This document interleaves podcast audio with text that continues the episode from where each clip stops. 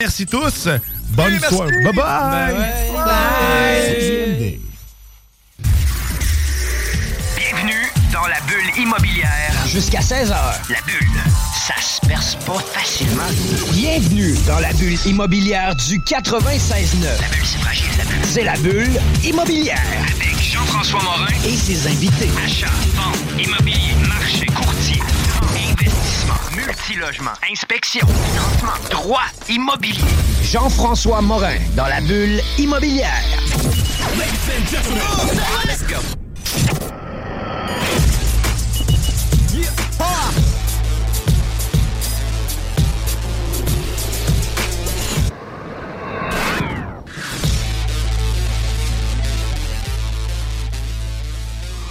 Oui, bonjour. Je suis Joseph de Saint-Bernard. J'ai gagné 500 dollars au bingo à CJMD. Vous étiez à l'écoute de la sauce. Bienvenue à notre neuvième saison de la bulle immobilière à CJMD. Mon nom est Jean-François Morin, courtier immobilier chez Nous Vendons Votre Maison. Et c'est maintenant le temps de votre émission nichée sur l'investissement immobilier et sur l'immobilier.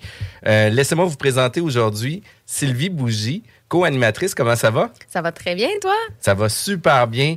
Avocate qui exerce le droit des affaires et commerciales à son cabinet Vigie Service Juridique, c'est ça? Oui, tout à fait. Puis quand on parle immobilier, on parle souvent euh, de location commerciale, d'achat commercial, etc. Puis toi, qu'est-ce que ça te dit, ces sujets-là?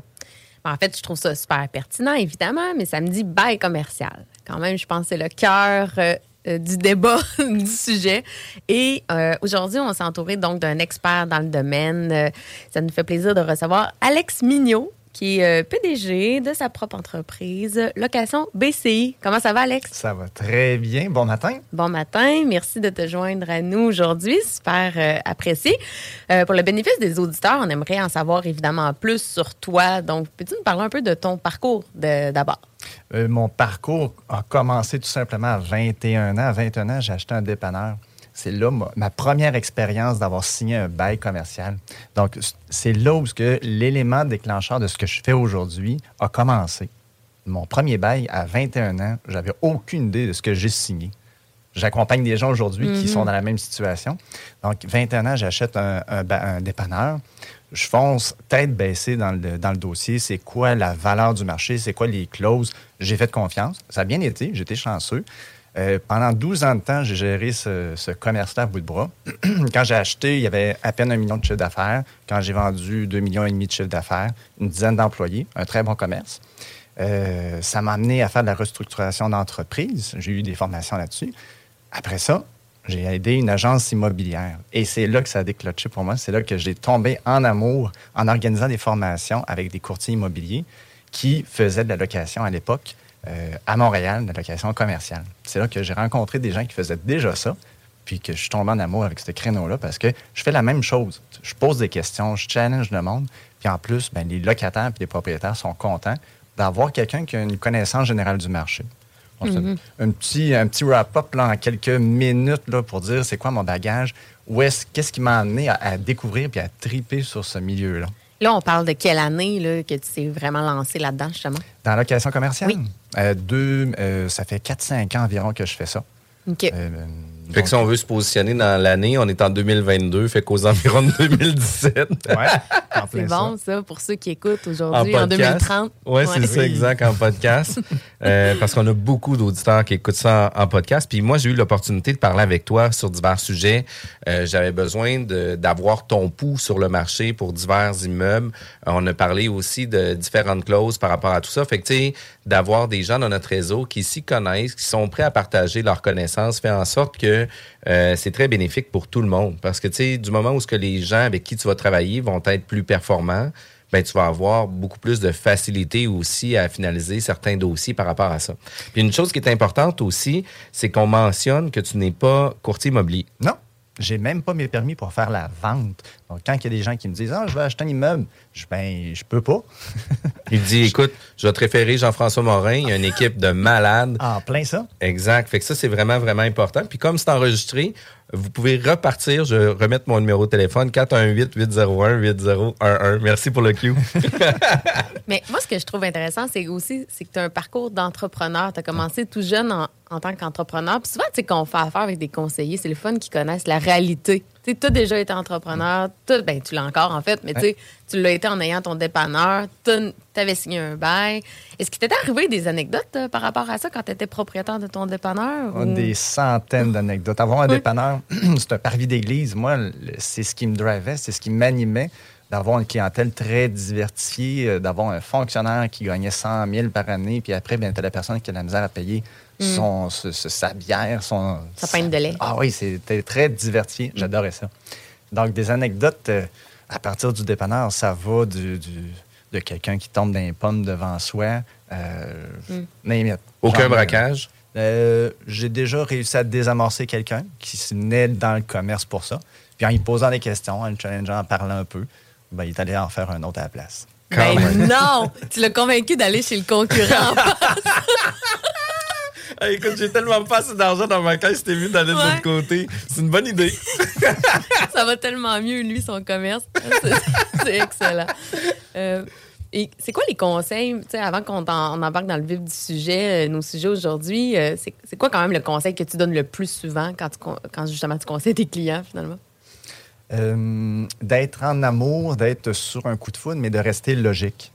Parce qu'il faut rester quand même un peu neutre dans ses projets d'affaires. Souvent, quand je reçois des appels de demande d'information, euh, même mon background de, restructuration d'entreprise, je peux dire que si tu. Là, c'est un exemple, je ne veux pas porter préjudice à personne, mais si mon, mon hobby, si ma passion, c'est de vendre des tours Eiffel en cure-dent, ça prend quelqu'un pour les acheter si tu veux gagner ta vie avec ça. Donc, même si tu as une passion X, qui, qu'il n'y a personne qui en veut, ben c'est un projet d'affaires que tu ne seras pas rentable. Donc, ça a un impact même sur le local que tu vas pouvoir louer. Parce que si c'est pas payant, tu n'auras pas d'argent ou tu vas t'installer où, c'est quoi ta, ta structure financière, comment tu t'enlignes. Donc, après ça, mais c'est, si c'est un produit en demande, où est-ce qu'il va être le plus en demande? Donc, c'est un peu cet accompagnement-là que des fois, des gens ils disent Ah, je veux un local prime spot, mais si tu payes trop cher pour la rentabilité de ta- ton entreprise, ça vaut-tu la peine? Puis, tu les habitudes de consommation viennent jouer énormément aussi. La localisation, c'est super important dans des projets comme ça. Quand on veut euh, avoir un local commercial, c'est quoi le type de service qu'on va offrir? Est-ce que c'est adapté pour notre clientèle? Il y a beaucoup d'éléments sur lesquels on va revenir sur le sujet aussi. Mais, tu dans des sujets comme ça, le bail commercial, ça va lier sensiblement toutes les discussions qu'on va avoir Oui. aujourd'hui. Euh, parce que, tu sais, euh, tu l'as dit, tu as, fait confiance beaucoup. Les gens qui startent en affaires vont souvent signer des baux sans nécessairement connaître les impacts juridiques, la caution, qu'est-ce que ça implique, si on paye pas, etc. Euh, Puis, tu sais, tantôt, tu parlais aussi au niveau d'un locataire qui vend des... euh, des tours Eiffel en cure-dent, mais ça se peut qu'au niveau de la qualité de son entreprise, elle n'ait pas nécessairement les meilleures conditions sur son bail aussi. Tandis qu'une entreprise AAA, tu sais, euh, un sport expert de ce monde, etc., ou la SAQ, ben, ils vont avoir peut-être des avantages sur leur beau qui vont pouvoir leur permettre d'être des fois plus flexibles, des fois avoir un coût euh, moins dispendieux aussi au pied carré ou peut-être des inclusions qui ne feront pas partie des inclusions avec un locataire euh, euh, qui débute.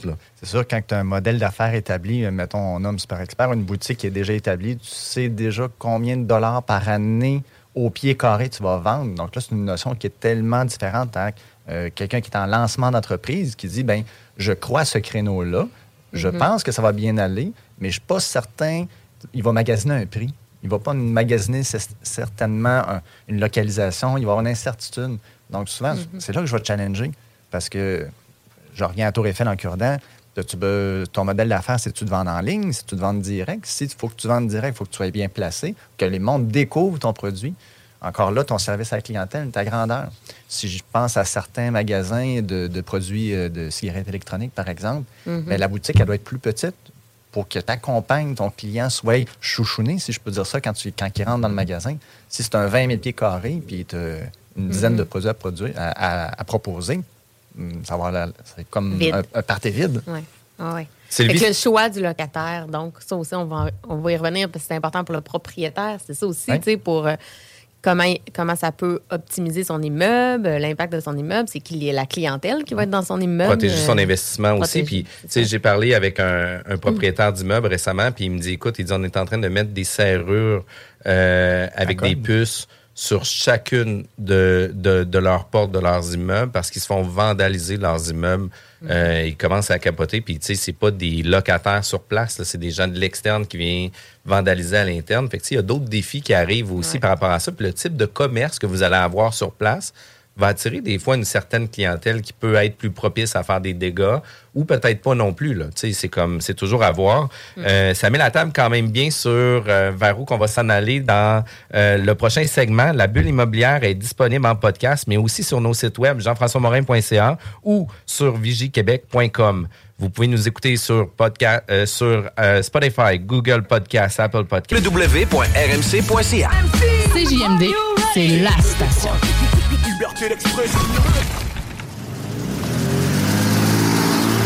Maman disait toujours, la vie c'est comme une boîte de chocolat. On ne sait jamais sur quoi on va tomber. Ah ouais. Moi, ma mère disait toujours, la vie, c'est comme un gros quartier immobilier. Tu sais jamais sur quelle maison tu vas tomber avec un vice caché. Et pour ça, il y a toujours un courtier pour répondre à tes questions. La bulle immobilière au 96.9, l'alternative radio. Pierre Artisan de CGMD 96.9, qui est la seule station de radio qui diffuse du contenu informatif sur l'immobilier. Euh, likez nos pages Facebook, équipe Jean-François Morin, la bulle immobilière et Vigie Service juridique. Euh, Aujourd'hui, on reçoit, on reçoit Alex Mignot, sur lequel on a parlé un peu de, de son début en affaires, puis de comment que la location commerciale est arrivée dans son modèle d'affaires. Puis c'est sûr que quand on parle d'immeuble commercial, il va y avoir un locateur et un locataire. Ça se peut que ce soit un propriétaire occupant, mais souvent, il va y avoir des gens qui vont faire de l'investissement immobilier, que leur niche va être de trouver des bons locataires pour mettre à l'intérieur de leurs immeubles. Euh, J'aimerais que tu me dises, écoute, j'ai l'intérêt d'acheter un immeuble commercial. C'est quoi tes Q que tu pourrais nous donner pour le départ de notre projet, l'évaluation de notre projet, puis après ça, de monter un peu euh, étape par étape dans un, projet d'achat commercial? La première question à se poser, c'est le style de personne qui va acheter. C'est quoi la personne, ses intérêts, ses motivations? C'est-tu quelqu'un qui veut un immeuble à bureau? Quelqu'un qui cherche un immeuble industriel? C'est-tu quelqu'un qui a une facilité aussi avec le, commerce? Donc, la première question, c'est savoir c'est quoi ma position en tant qu'investisseur?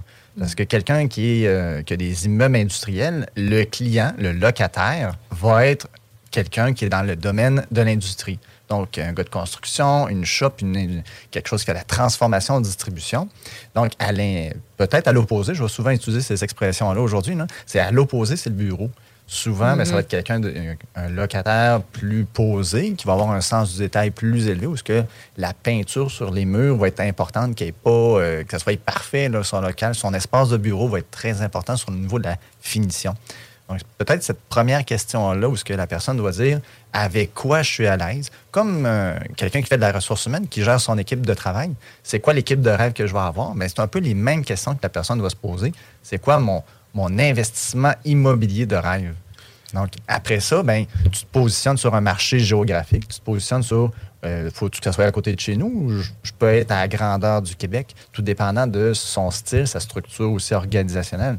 C'est quelqu'un qui est juste chez lui, qui veut faire un investissement, donc il sort ses, ses billes de la bourse, puis il dit, je vais acheter un immeuble parce que ça a l'air le fun.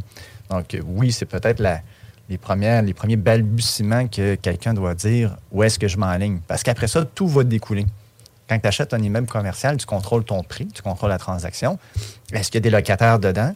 Euh, oui, non. Des fois, le financement va être plus facile quand il y a des locataires dedans. Ça, c'est toujours euh, pertinent. Là, pour évaluer justement l'achat, le fameux Hum. prix d'achat de l'immeuble, pour s'assurer que ça soit rentable, c'est- qu'est-ce que tu as à nous dire là-dessus comme conseil? euh? Je dirais connaître le marché. Sais, connaître, euh, c'est-tu un local commercial, puis ça fait à peu près deux ans que c'est pas loué parce qu'il y, a- personne qui est intéressé par ce coin de rue-là. C'est-tu l'inverse ou est-ce qu'il y a juste un local à louer dans tout le village ou sur cette artère commerciale-là? Parce que si c'est- il y en a juste une, puis il y a une pression sur une demande forte, c'est comme en ce moment ce qu'on vit à Québec, Euh, c'est une demande forte. mais c'est pas mal pan-canadien, pas mal la grandeur du Canada, euh, même international. Il y a une pression sur les locaux industriels avec euh, porte de garage. Donc, quand je dis mon, mon rôle, mon travail, moi, c'est comme une agence de rencontre. Donc, les gens m'appellent, disent Je suis à la recherche de ça, je, je- je demande ça. Il y a une pression, il y a une- tu sais, je, je suis comme entre les deux, savoir c'est quoi que les propriétaires sont prêts à offrir, qu'est-ce qui est disponible, puis en même temps, ben, je gère des locataires qu'eux autres recherchent quelque chose. Donc, Oui, parce que c'est pas tout le temps facile de connaître le marché. Là. Euh, c'est Puis- quoi le- c'est comment on fait pour connaître ce marché-là? Ah, On t'appelle, j'imagine, mais sinon, euh, c'est c'est quoi? C'est en regardant l'actualité politique, en s'informant sur l'économie. À quelle place euh, qu'on va chercher des indicateurs de prix au pied carré locatif pour des immeubles à bureaux versus des immeubles mixtes ou versus des immeubles industriels, tu sais? Euh, à quel endroit que monsieur, madame, tout le monde pourrait avoir accès à certaines informations? C'est sûr que de toujours avoir dans son équipe un professionnel qui fait en sorte qu'il connaît le marché au bout de ses doigts puis qui fait des transactions à tous les jours, ben on n'aura pas le même pouls du marché qu'une personne qui va en faire une fois de temps en temps du commercial, tu sais, ils en font deux dossiers par année puis euh, c'est bien assez, mais quelqu'un qui est là à tous les jours va avoir un pouls de marché complètement différent. Fait que tu sais, euh, au-delà de, de, de se référer à toi, quel genre d'indicateur que tu es capable de donner aux gens par rapport à- au marché? Ben, c'est sûr, j'ai pas le choix de dire appeler un professionnel, appeler quelqu'un qui est dans ce domaine-là, parce que c'est un domaine très nuancé, la location commerciale. C'est un domaine souvent que c'est des propriétaires indépendants, moyens ou grande envergure, qui vont connaître leur réalité à eux. Puis on a des niches aussi à l'intérieur des propriétaires qui certains propriétaires vont préférer conserver des locaux vides pour garder la valeur locative. Puis il y a des propriétaires qui vont décider de vouloir louer les locaux pour avoir aucune vacances. Fait que Oui. tu sais des fois dans les L'investissement. objectifs puis dans les missions d'entreprise, il peut y avoir des divergences complètement différentes. Puis il faut pas oublier que le marché est toujours à double sens. Il y a un marché pour que le locataire puisse avoir le type de client qu'il va vouloir avoir dans ses installations avec un nombre de pieds carrés, une durée avec un, un prix, mais il va avoir aussi le locataire qui lui aussi a besoin de ces mêmes besoins-là, mais à un niveau différent. Sais, lui, au niveau du prix, il faut pas que ça soit le plus haut possible, il faut que ça soit le plus bas possible. Ben oui. Le pied carré, il faut qu'il soit le plus grand possible pour maximiser son espace, sauf que le propriétaire veut réduire au, au- au maximum cet espace-là. Fait que, tu sais, euh, c'est toujours des questions qui sont à double sens pour les deux parties. Puis la localisation peut être excellente pour un propriétaire locataire pour diverses entreprises sur lesquelles lui va nicher son, son Ouais. cœur de son investissement, puis volontairement, il va exclure certaines entreprises, même si le zonage le permet, parce que son environnement ou sa, sa niche ne sera pas cette clientèle-là. Je vois souvent des complexes de santé. Un complexe de santé, bien, tu veux, en tant que propriétaire, des locataires qui sont spécialisés là-dedans, que ce soit dans l'oreille, dans, dans les yeux, etc. Donc, tu vas créer une bâtisse pour attirer un locataire X qui va être prêt à avoir une certaine marge de profit, une certaine rentabilité. Euh, si je continue sur le volet, là, connaître son marché, c'est sûr que de téléphoner euh, propriétaires qui sont déjà dans ce coin-là, faire semblant qu'on est locataire, bonjour, euh, je veux me louer un. Tu sais, c'est c'est une bonne technique. Par contre, ça va te donner les attentes budgétaires actuelles du propriétaire. Ça ne te donnera pas la réalité. Ouais, ça ne que- donne pas le final, ça donne le prix affiché. Exact. Puis les beaux, les beaux au niveau des termes et conditions, quand que les gens vont pouvoir publier un bail, euh, ça sera pas le bail complètement publié. Il y a pas de prix. Il y aura jamais de prix parce qu'ils veulent pas s'afficher ouvertement à leur compétition pour dire c'est quoi les ententes qu'ils prennent. Donc, il va avoir des grands, il peut avoir des grands écarts entre le prix souhaité et le prix signé. Oui. Parce que, encore là, il y a une désirabilité de, de part et d'autre du locataire puis du propriétaire. Si le propriétaire tombe en amour avec le projet du locataire, il sait que le locataire va être là pendant des années, qu'il y a moins d'investissement peut-être à faire, plus, moins. Donc, c'est un. Chaque négociation, pour moi, est indépendante, individuelle et unique à cause de ce volet-là. Le paquet de facteurs impliqués, effectivement. Ça me fait penser à mes locaux. Moi, je suis en Saint-Roch. Puis mon- euh, dans le building où je suis, c'était pas beaucoup des, des, euh, des commerces à bureau, justement. C'était pas beaucoup de professionnels. Moi, je suis arrivée là, j'ai fait un crime. C'est, J'aime le spot. Il y a du stationnement, la vue est belle et tout. Mais j'ai vraiment, honnêtement, revitalisé le building. Parce que ça fait quatre ans que je suis là. Puis là, il y a beaucoup de professionnels, des comptables. Euh, des gens en communication et tout qui se rajoutent. Fait que j'imagine que mon prix payé avait peut-être bien du sens aussi parce que je pense que j'ai apporté une plus-value dans le building. Dit Ben, humblement, là. Mais c'est un point vrai. pareil qu'un propriétaire regarde Puis aussi. le propriétaire, lui, il va pouvoir utiliser toi, à titre de locataire, à titre de levier pour Mhm. augmenter son coût de locatif. Puis peut-être que toi, euh, en étant en connaissance du marché, mais tu vas pouvoir dire à ton propriétaire, ben écoute, maintenant tu loues ce prix-là à cause de nous, à cause qu'on s'est implanté chez vous. Mhm. Puis maintenant, tu sais, j'aimerais ça maintenir les avantages qu'on a depuis certaines années. Fait que tout se négocie. Puis, euh, tu sais, chacune des clauses dans un bail commercial n'est pas standard. Tu sais, dans le sens que euh, on a toujours une idée, on a toujours un canevas de base sur lequel on va travailler, mais par la suite, il y a tellement d'ajustements qu'on va faire selon la réalité de chacune des entreprises, le niveau de risque. Des fois, il peut y avoir des, des usines industrielles avec un haut niveau de risque versus un espace à bureau que, tu sais, on a besoin de donner du service, un gym, euh, tu sais, une salle à manger pour que ça soit confortable, etc. Fait que, tu sais, des open space, on n'a pas les mêmes besoins dans tout ça. Puis un des, des choses, un des éléments qui va venir jouer de beaucoup pour faire un choix sur l'achat d'un immeuble, c'est le zonage, puis Oui. l'usage qu'on va pouvoir en faire. Ça, ça m'arrive une fois de temps en temps que les gens disent Hey, j'ai un œil sur tel immeuble, c'est quoi ton opinion dessus? Euh, C'est quoi la vocation qu'il y, en a actuelle? C'est quoi la vocation qu'il va avoir plus tard? C'est pas à cause qu'une porte de garage que le zonage industriel euh, est permis. C'est pas à cause qu'en ce moment qu'un atelier de mécanique euh, automobile, que s'il quitte, il va avoir aussi Mhm. encore le droit dans le futur d'un autre atelier de mécanique. Donc, c'est un des volets qui est le plus souvent sous le radar, qui n'est pas estimé, que les gens ne savent pas nécessairement où regarder. Ou, en même temps, ça donne des codes. Quand on regarde sur les sites de ville, c'est des codes. Qu'est-ce que ça veut dire I3, I2, Ouais. C40? Donc, encore là, même quand que mon quotidien, c'est de connaître ces, ces- ces codes-là, des fois, il y a des exclusions ou des fois, il y a des inclusions. Donc, tu dis, ah non, il y a une telle chose n'est pas permis ou est permis. Puis là, finalement, ah, il y a une petite clause en dessous. Zonage permis pour telle affaire. Distribution, zonage. Donc, je donne un exemple. Euh, à Québec, a C40, c'est un euh, entreposage. Bon, mais dans les exclusions, pas de compagnie de transport. Donc là, les compagnies de transport à Québec ont de la difficulté à trouver des bons choix parce que ça prend des kits de chargement, puis ça prend le zonage qui permet à une compagnie de transport s'installer. Et la plupart des places à Québec commencent à exclure ces endroits-là. Puis, puis au-delà de ça, c'est que la Ville de Québec a quand même mentionné qu'il n'y aurait pas un arbre qui se couperait pour de l'industriel. Euh, fait que ça vient limiter complètement euh, l'espace. Ça vient créer quand même une certaine pression sur tout ce qui est d'existant. Puis une, une revalorisation des immeubles pour revoir un, un potentiel futur à avoir. Oui, parce que là, tu vas. euh, en plus, même dans l'avenir, les parcs industriels ne ressembleront pas à les vieux parcs industriels crasseux imaginés là, qu'on peut figurer dans notre tête. Les nouveaux parcs industriels, ça va être vert, ça va être avec des pistes cyclables, puis le- les villes veulent quelque chose qui est inclusif, que les gens de la ville vont avoir le goût d'y aller. Euh, parc techno, c'est un, bon exemple, là, que tu as le goût d'aller te promener dans ce coin-là. Pareil, là, même si c'est un parc. Là. Puis, puis tu sais, tu vois, dans les orientations des municipalités aussi, ça veut pas dire nécessairement parce que c'est zoné industriel. Puis là, tu sais, euh, je n'en parle parce que j'ai eu certaines discussions avec la Ville de Québec sur des gens euh, de l'urbanisme industriel. Ils excluent pas d'inclure des commerces euh, à l'intérieur du parc industriel. Tu sais, un, un commerce de service qui pourrait offrir une garderie pour justement que les travailleurs dans le parc puissent avoir une garderie à proximité. Fait que, tu sais, des fois, quand on peut ouvrir nos horizons un peu plus loin, que nos espaces industriels peuvent être vacants ou qui peuvent être retransformés, mais d'offrir un service complémentaire pour la clientèle du secteur peut faire en sorte de valoriser énormément euh, le parc, énormément votre bâtisse, puis de faire en sorte de pouvoir être plus rentable. Puis, tu sais, en parlant de rentabilité, il y a différentes approches au niveau de rentabilité.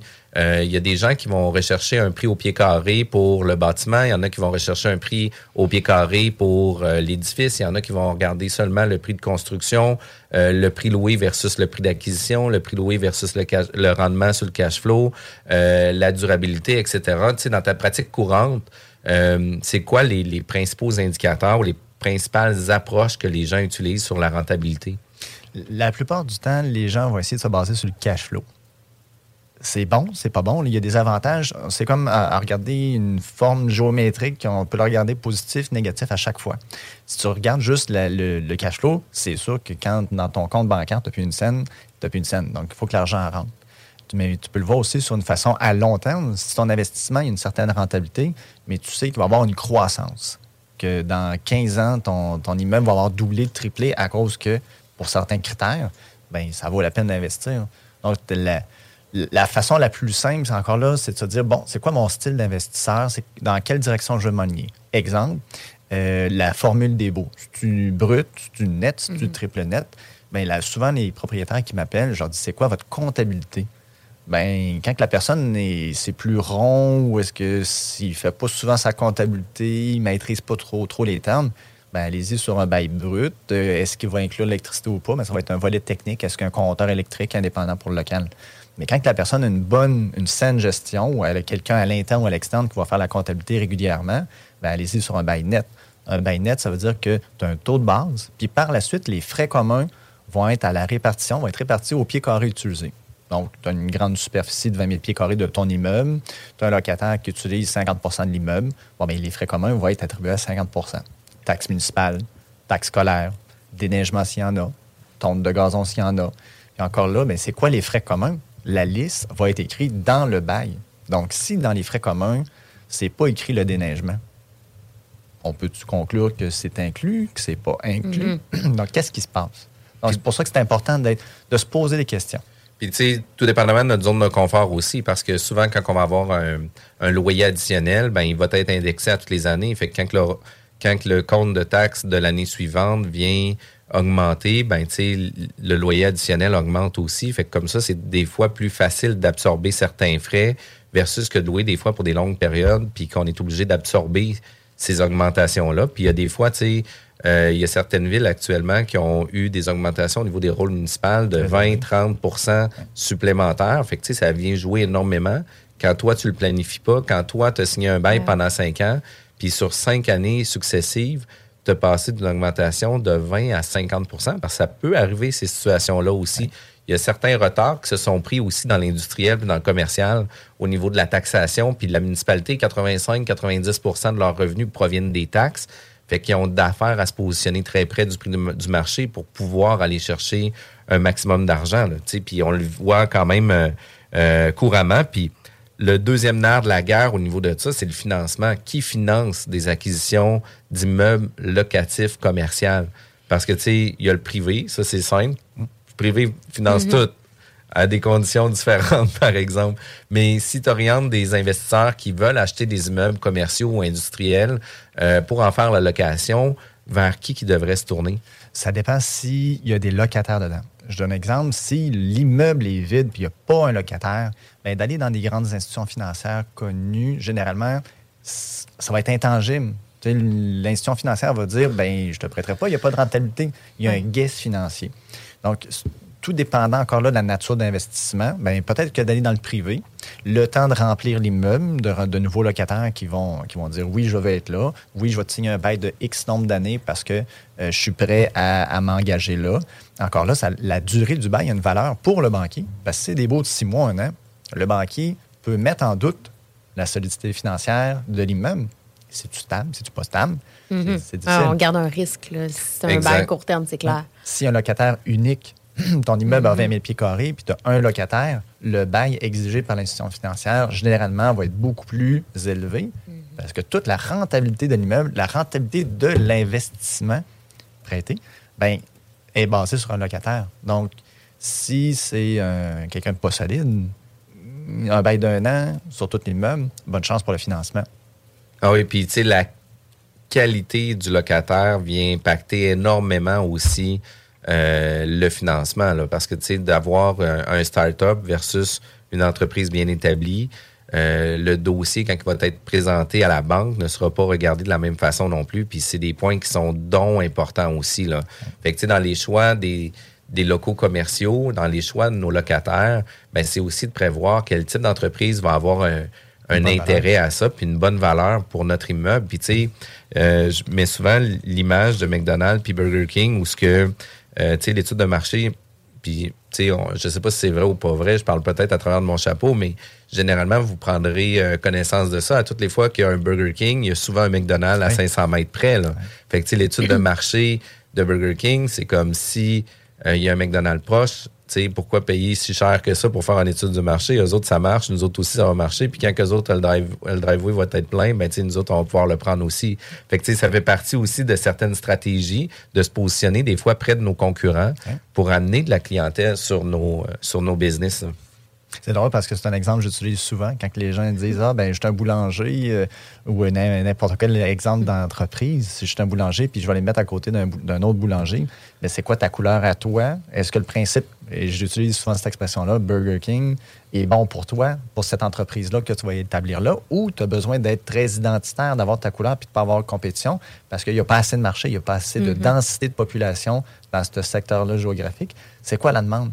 S'il n'y a personne qui demande le, le produit, hmm, pose-toi des questions. Vous avez entendu Alex Mignot de location BCI. Vous êtes à l'écoute de CGMD 96.9, l'alternative radio. La bulle immobilière est diffusée tous les samedis de 11h à midi, juste après la sauce et juste avant Zone Parallèle. Depuis 1966. CJMD, l'alternative radio.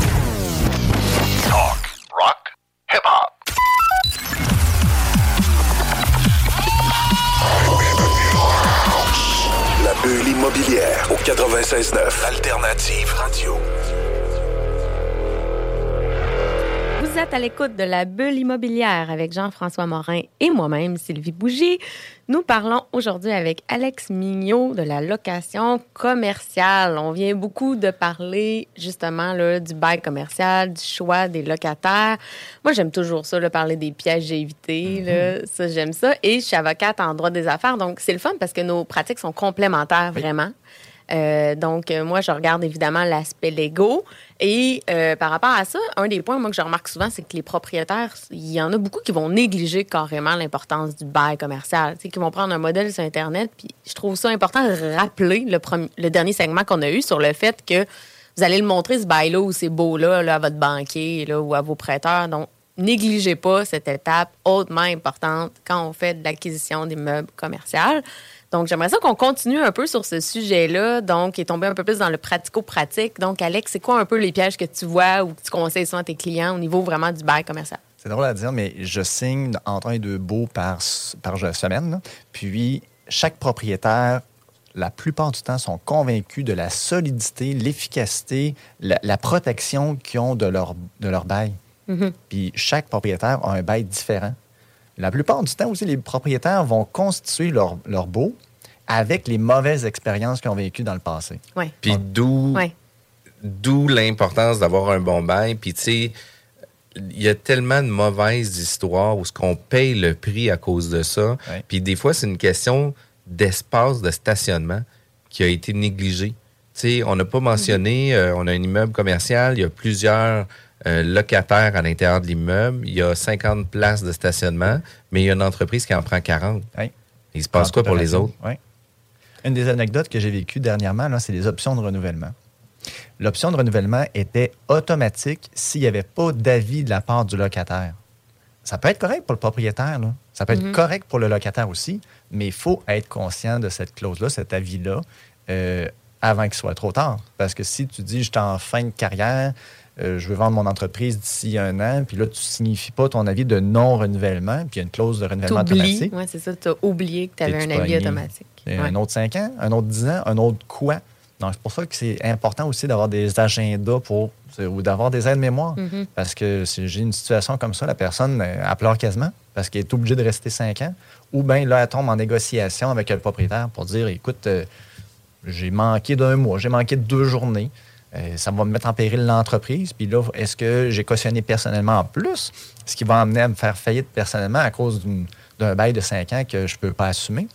Donc, c'est un exemple parmi tant d'autres, Ouais. mais les beaux, là, c'est important J'ai de. goût de te relancer là-dessus parce que des fois, on voit aussi l'inverse où les gens pensent, parce que moi, souvent, je représente des locataires, puis ils pensent avoir une option de renouvellement parce qu'ils ont vu ça comme article dans leur, dans leur bail. Mais tu te rends compte que l'option de renouvellement, ça dit juste que les parties vont renégocier à la Oui. fin du bail. ça, on le voit aussi. Là. Comme, oui, j'ai une option de renouvellement de 5 ans. Euh, non, pas vraiment. Ouais. Ben, L'option de renouvellement, de, de mon angle de vue, tu viendras me challenger, j'aime ça, euh, ben, c'est de dire j'ai-tu le droit de rester ou pas?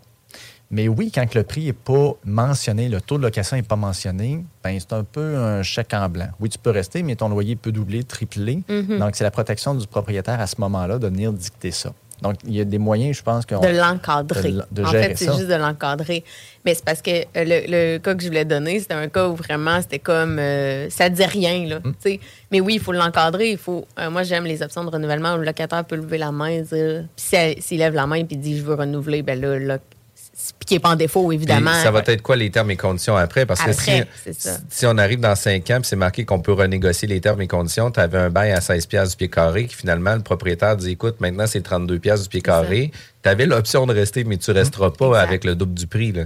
Puis tu sais, on pense souvent qu'on est protégé de par un bail, mais le commercial, on est complètement dissocié euh, du tribunal euh, du logement aussi. Là. Tu sais, On n'est pas, on n'est pas dans le tal, mais pas du tout. Fait que c'est des contrats légaux euh, qui fait en sorte que qu'est-ce qui va diriger la ligne de conduite entre le locataire et le locataire, c'est le document signé entre les parties.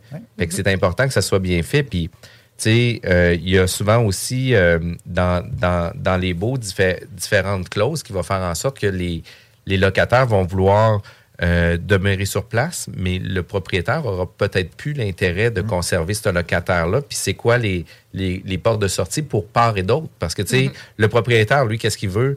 C'est se protéger. Le locataire, lui, qu'est-ce qu'il veut? C'est se protéger. Fait que c'est trouver la ligne de conduite à l'intérieur. Puis il y a toujours un rapport de force que le, il y en a un qui va avoir par rapport à l'autre.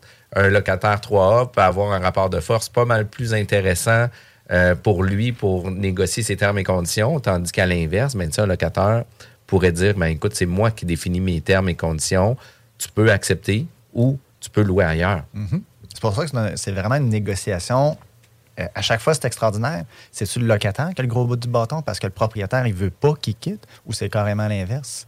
C'est c'est magique, ça, ce, ce moment-là. Le, le point de vue de désirabilité, est-ce que le propriétaire est convaincu qu'il va être capable de louer le local à quelqu'un d'autre plus cher? Donc, ça vient teinter la négociation du locataire ou c'est vraiment l'inverse? J'ai une tour à bureau, elle est presque vide, il me reste juste lui comme locataire. Ben, je vais être très conciliant. euh, Je vais dire, ben, c'est quoi tes conditions? Puis euh, je vais essayer d'augmenter Mhm. ça le plus possible sans casser le deal. Oui. La COVID aussi a eu un impact important sur les beaux commerciaux. Là. Sais, Les, les immeubles se sont vidés. Il y a eu des recours en cours qui ont été déposés sur la jouissance euh, paisible des lieux. Quand tu peux plus rentrer, tu sais, le service de réception à l'accueil est fermé. Euh, le stationnement est fermé. Bon, euh, j'ai plus la jouissance des lieux. As-tu vécu des cas, toi, en lien avec la COVID euh, dans ta pratique? C'est drôle à dire, mais c'est dans trois segments différents. L'industriel, le commercial, puis le bureau. C'est trois mondes très, très, très différents que j'ai vécu. Parce que dans l'industriel, ceux qui faisaient la distribution en manufacture, ben, il y en a beaucoup qui ont tiré leur épingle du jeu. Donc, à, cause que les gens étaient plus en commande en ligne, euh, acheter local, parce qu'à l'international, ben, les conteneurs étaient plus disponibles. Donc, c'est pour ça qu'il y a eu beaucoup de, de- Au niveau industriel, ça a bien fonctionné. Et je dirais même que euh, mon pain, mon beurre a été constitué de ça. Commercial, il y avait l'incertitude. Donc, ceux qui investissent plus à long terme, euh, des franchiseurs qui disent euh, on vient, mettons, à Québec parce qu'il n'y a pas de ce commerce-là à Québec, on veut investir à Québec. Pendant la COVID, il y en a eu moins. Parce que c'est Mhm. c'est comment que la, la- la- la vie va s'enligner, comment l'économie va se placer. Il y avait une certaine incertitude. Il y a eu beaucoup, beaucoup de démarrage de gens qui étaient en entreprise, qui étaient euh, employés, puis que là, ce temps d'arrêt-là les a amenés à dire je veux changer ma situation, je suis tanné d'être un employé, je veux ouvrir, je veux ouvrir un comptoir traiteur. Ça, j'en ai eu. Ah ouais, des oui, c'est comptoirs traiteurs. Ah ouais, c'est une passion, c'est c'est le Ouais. fun de préparer la bouffe. Donc, la personne a fait du pain, a aimé ça, puis dit j'ouvre mon comptoir traiteur. C'est Ouais, ça, ouais, j'en ai hein? beaucoup. Ah oui, quand même. euh. Mais encore là, j'accompagnais les gens dans ce, ce processus-là de recherche. Ben, Mhm. Quand il y a un taux de location, même si en locaux commerciaux, on peut penser qu'il y avait un, un taux de vacation plus élevé, ben, c'est comme dire sa maison abaisse-tu de valeur? À un moment donné, il y a, il y a un seuil minimum. Ouais. Donc, ça amenait les gens à rechercher puis à avoir le coût de la réalité. Je rêve d'être boulanger, d'avoir un comptoir traiteur. Ben, un local de 2000 pieds carrés, normalement, ça se négocie entre X et X. Donc, ça vient. Des fois, j'avais l'impression d'être avant le programme de lancement d'entreprise. Je trouvais ça drôle. C'était toi le conseiller, là, tu sais, sur. euh, Oui, ben, j'ai déjà enseigné en lancement d'entreprise, puis je trouvais que ça, les questions étaient avant de ce programme-là. Je trouvais ça euh, magique.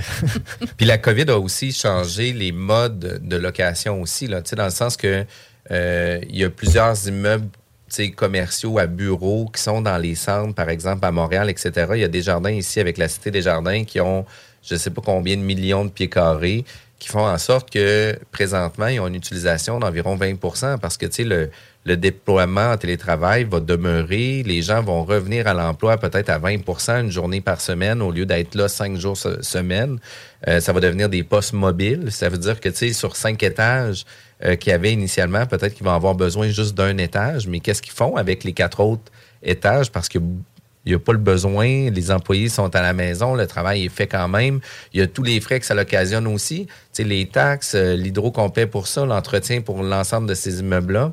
Euh, c'est quoi ta vision que tu as par rapport euh, aux immeubles à bureaux centraux comme ça? Là? C'est drôle à dire, mais j'ai pas de boule de cristal. J'ai des indicateurs, j'ai un petit feeling que je suis très ouvert à me faire challenger sur les, les emplacements à bureau. Et je suis pas mal convaincu qu'on reste des êtres grégaires, qu'on a besoin d'être proches les uns les autres. Ou est-ce qu'aussi, transférer le savoir, ça se fait très difficilement à Par distance. Exact. Les, Mhm. les discussions de cadre de porte, les discussions, les formations accompagnées. C'est pour ça que je crois qu'on est dans un moment d'incertitude actuellement, en 2022. Mais dans 4, 5, 10 ans, ça va ressembler à quoi? Je ne le sais pas, mais ça va pas être comme la dernière année, je pense. Parce que quand tu vas vouloir former ta relève, Sylvie, Mhm. euh, par Zoom, vas-tu rester engagé longtemps à cause du sentiment d'appartenance, le sentiment de tribu que tu vas Ouais, développer dans ça. ton équipe?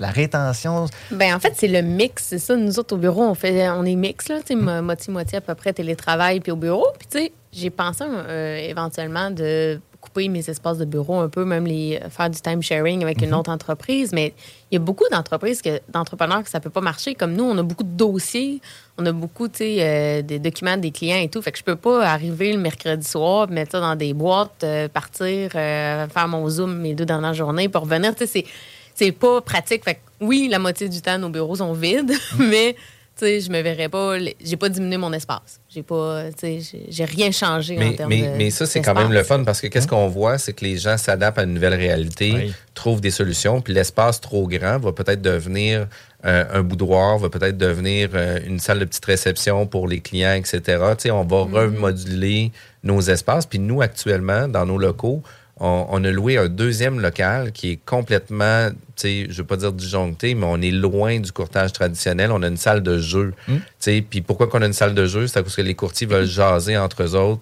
Ils veulent pas être coincés dans un bureau fermé puis pas parler à personne. Les courtiers veulent parler avec des gens. Fait qu'on leur donne un environnement de travail où ce qu'ils vont pouvoir jaser. On a un frigidaire qui est rempli de bière, puis ils peuvent en prendre à n'importe quelle heure de la journée. Euh, tu sais, il n'y a pas de... Il n'y a pas le- la règle du dépanneur entre 8 et 11. Là. Ça peut être plus tôt, puis ça peut être plus tard aussi. C'est as you wish. J'aime ça ce que, ce que tu dis parce que j'ai l'impression que pour ramener les gens au bureau, ça va être de générer des émotions. Mhm. De dire, hey, euh, reviens au bureau, il y a un traiteur, reviens au bureau, tu vas avoir du plaisir, tu as une table de baby foot. Puis Ouais. les gens disent, ah, je suis plus productif à la maison. Oui. Donc, comment les amener à avoir du plaisir au travail? Ça va être le défi des, des- des employeurs, des- de ceux qui louent des espaces de bureau en ce moment. là. Il y avait un article qui est sorti dans la presse en septembre euh, 2022, on se rappelle. on est en septembre 2022.